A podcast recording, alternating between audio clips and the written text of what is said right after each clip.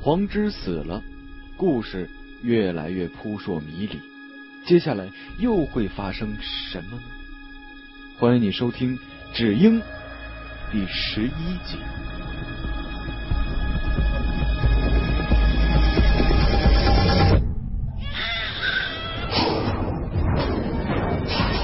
本故事由季达章播讲。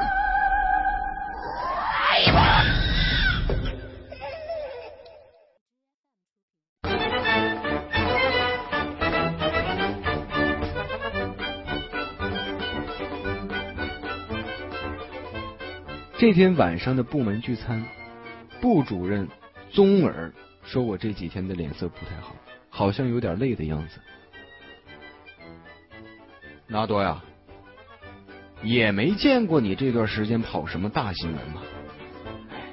年轻人呐，身体是本钱呀。这个老男人说话的时候，周围的小鬼们都笑了起来。连宗儿也露出了贼兮兮的笑容。我苦笑着把杯中的啤酒喝干了。我的酒量本来就很差劲，回到家里还是昏昏沉沉的，仿佛一下子就觉得疲惫的像山一样压了过来。草草的洗了澡，就躺到了床上。可是酒精反而没让我很快入睡，眼前一会儿是黄芝的死状，一会儿是拎在医生手里的纸鹰。身上的冷汗又冒了出来，黏黏糊糊的难受，但却没有力气了爬起来再冲一个凉。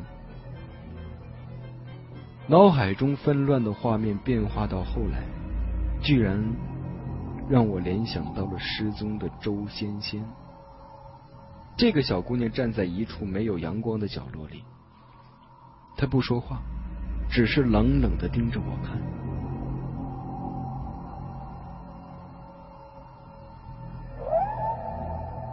我突然惊醒，是手机把我吵醒的。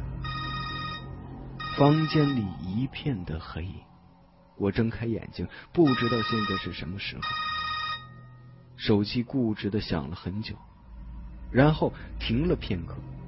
我屋里的固定电话又响了起来。我的眼睛已经适应了黑暗，星光慢慢的亮起来。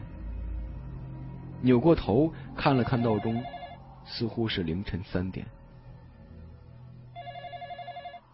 谁会在这个时候找我呢？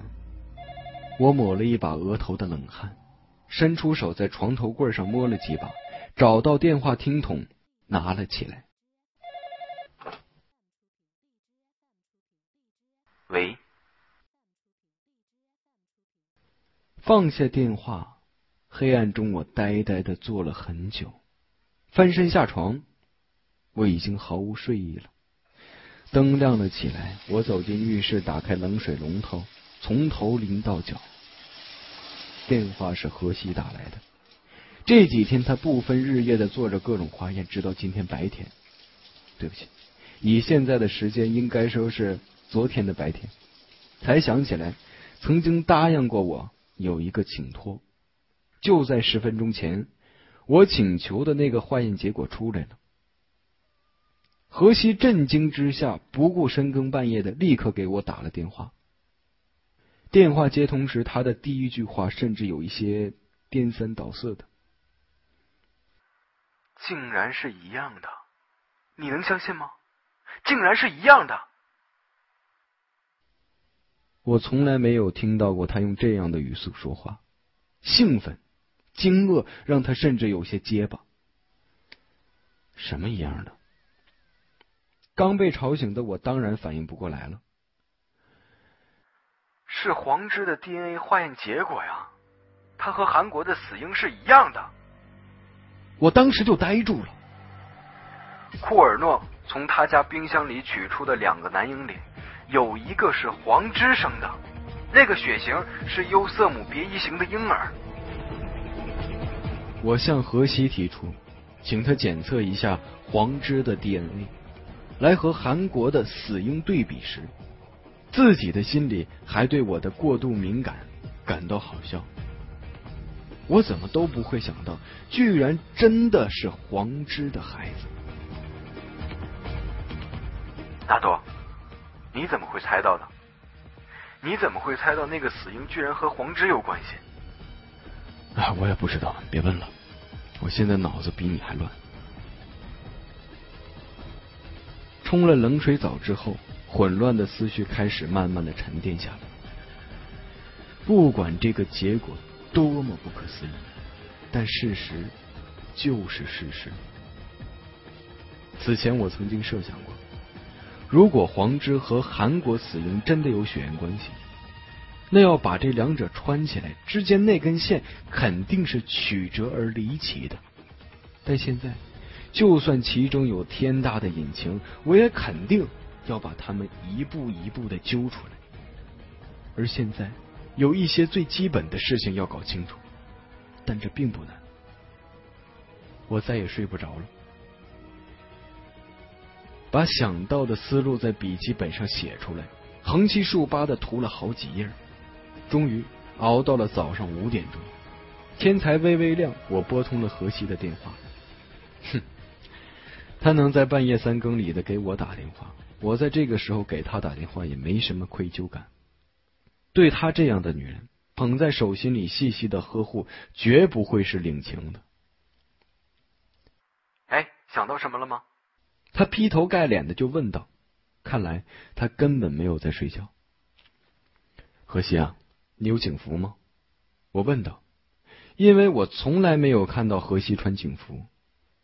有啊，有警官证吗？呃有张临时的，但是过期了。这就够了。我们一起去昆明远足吧。现在。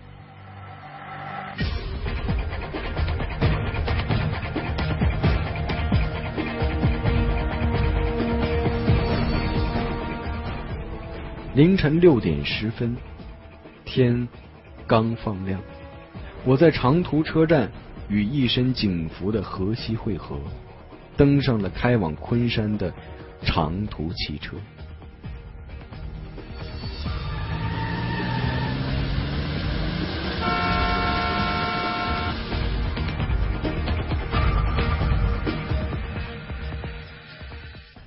河西的精神并不是很好。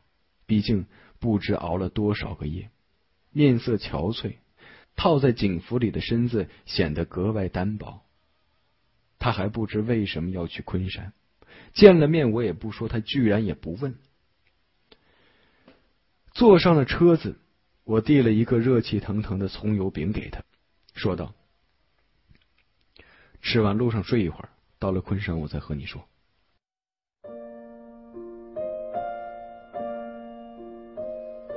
车坐的不满，我们后面那排没有人，可以自在的把座椅靠背放下来。何西不太熟悉，一时间找不到放松靠背的把手，我把手伸过去帮了他一下，姿势有一瞬间很暧昧，几乎是把他的大腿都揽进了我的肩膀里，那个感觉，嗯，挺有弹性。不错，何西没有躲，也没有说话，顺着下沉的座椅靠背躺下来，闭上了眼睛。我盯着他的脸庞看了一会儿，然后也闭起了眼睛，心里琢磨着，自己是不是应该再大胆一点呢？步子再大一点呢？哼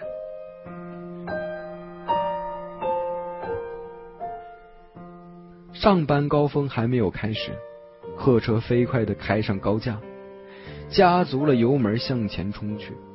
高架桥直接连接着高速公路，要不了多久就能到昆山。何西很快就睡着了，头一歪靠在了我的肩膀上。我能察觉得到他细微的鼻息，貌似男人们都喜欢这种感觉。我肩膀上的肉不多，会不会硌到他呢？我这样想着，同样缺觉的我也很快进入了梦乡。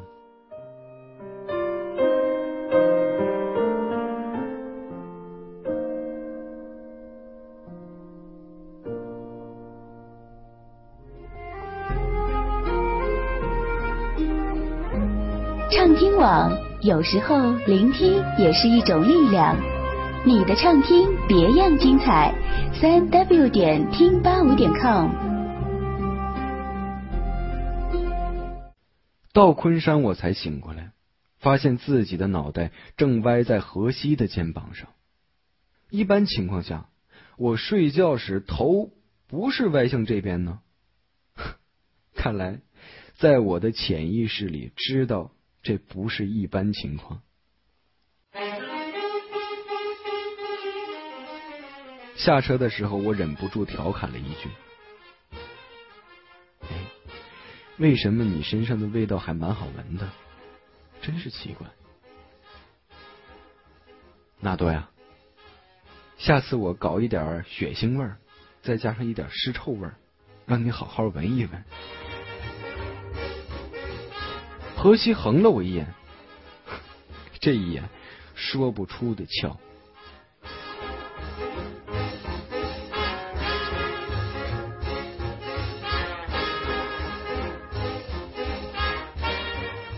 最终的目的地当然是大塘村，所以还要转车。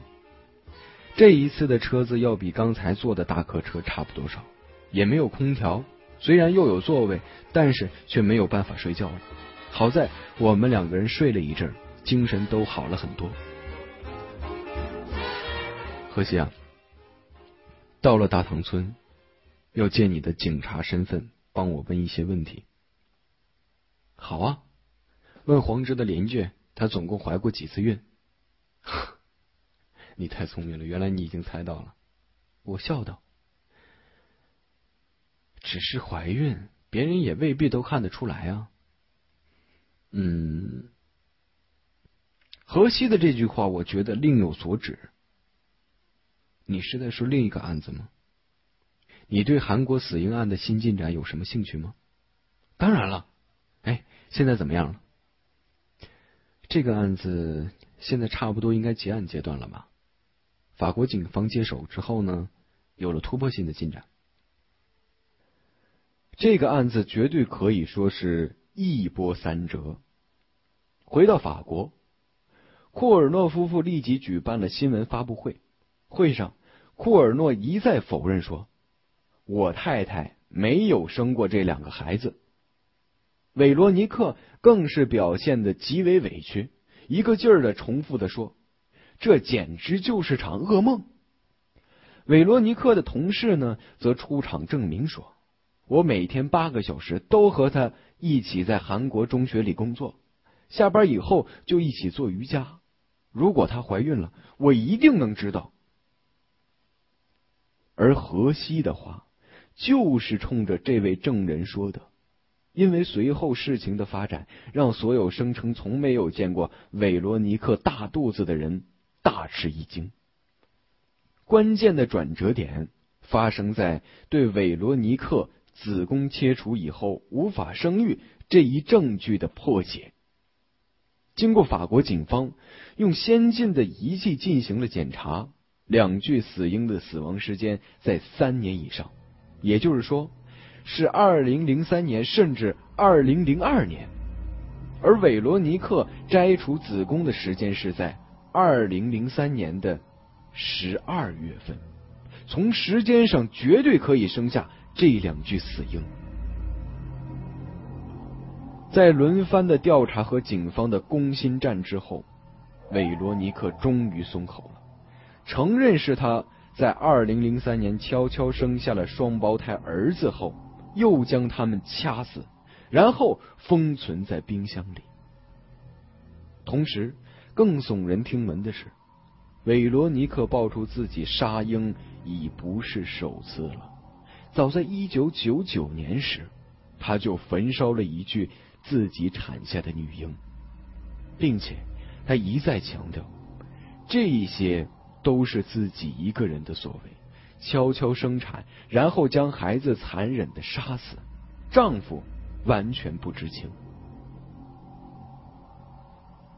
不对啊，这两个死婴不是双胞胎啊，只有一个是韦罗尼克生的，另一个是黄之生的呀。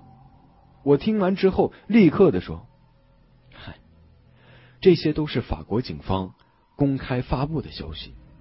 韦罗尼克已经认罪了，或许吧，因为公众过于关注的原因，想快点结案吧。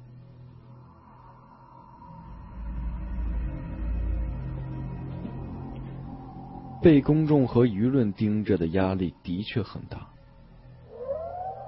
如果韦罗尼克承认自己杀子，那么先对公众有了一个交代，再慢慢调查未解之处，这也是一个好办法。当然，另一种可能就是就此结案归档，远离这个麻烦。可惜啊，这还是不对啊！蹊跷的地方可不止这一处啊！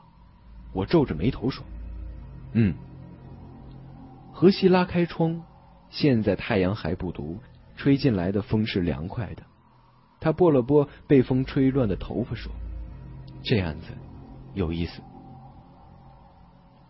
哎，何西，你说啊，明明只生了一个，嗯，却承认呢自己生的是一对双胞胎，而且每天下班和同事一起去做瑜伽，你说这能看不出来吗？嗯，是这样的，韦罗尼克的身体比较高大，但如果说。知道自己快要临盆了，那么还能去做瑜伽，并且不被同事看出来。何西说到这里停了停，思索着可能性。他还是摇了摇头说：“ 那会是一个奇迹。奇迹，这通常代表着有些隐情。其实，法国警方公布的信息里。”有更多的解释不通的地方。韦罗尼克说自己的丈夫库尔诺不知情，这个很容易被相信了。毕竟这是库尔诺主动报的案。当然，这需要韦罗尼克真正把自己怀孕的迹象隐藏的天衣无缝，连自己的丈夫都发现不了。但还有另一个问题。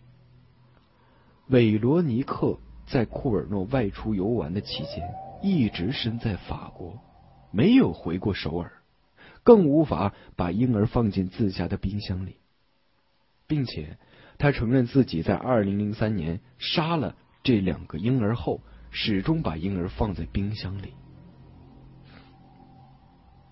我打了一个寒颤，想象一下。如果自家的冰箱里冰冻着两具死尸，而日常的食物就和这死尸放在一起，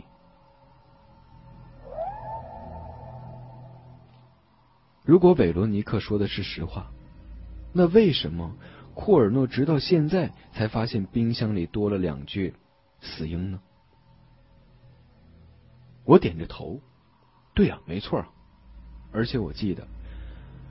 库尔诺看到包裹的第一反应是自家的菲佣寄存的，这说明他家的佣人是可以打开冰箱的。三年的时间，连他家的菲佣都早应该发现死婴了。还有一点，韦罗尼克说自己把婴儿掐死的，但无论是哪具婴儿的尸体，我都没有发现掐死的痕迹。嗯，那几乎可以肯定了，这并不是真相。可是，就凭着这样破绽百出的证据，法国警方居然还敢结案吗？哼 因为韦罗尼克真的认罪了。有一个甘心情愿认下一切的嫌犯，当然就可以归案了呀。不过，还是有一些人不依不饶的。他们觉得韦罗尼克是在警察的压力下才屈服的，要么就是他没有说出全部的事情，而且精神有问题。哎，何西，你说啊？如果说他真的杀了自己的孩子，然后放进冰箱里，那精神肯定不正常啊！哎，你们两个是到大堂吗？售票员提醒着。我回过神来，原来已经到了。连忙端起对韩国冰箱死婴的迷惑，和何西一起下了车。车外下着小雨，雨点很细，随着微风飘散着，钻进了脖子里。居然有雾，在这个季节里算是非常罕见的了。淡淡的白雾，一团一团的，有的地方薄的几乎可以感觉不到，有的地方却像蒙了两层薄薄的细纱。现在只是早上七点多，一会儿雨停下了，太阳出来了，这雾气也就散了。但现在，这座更像小镇的村庄，在雾气里有着难以言说的诡秘。我自嘲的笑了笑，这几天的所见所闻让我有点草木皆兵了。不就是一个普通的村子吗？上次来过一回，我稍一打量就找到了通往二村的路。走过一幢幢小楼，黄之的家就在前面不远处。可是越往深处走，白雾竟然越发的浓重起来。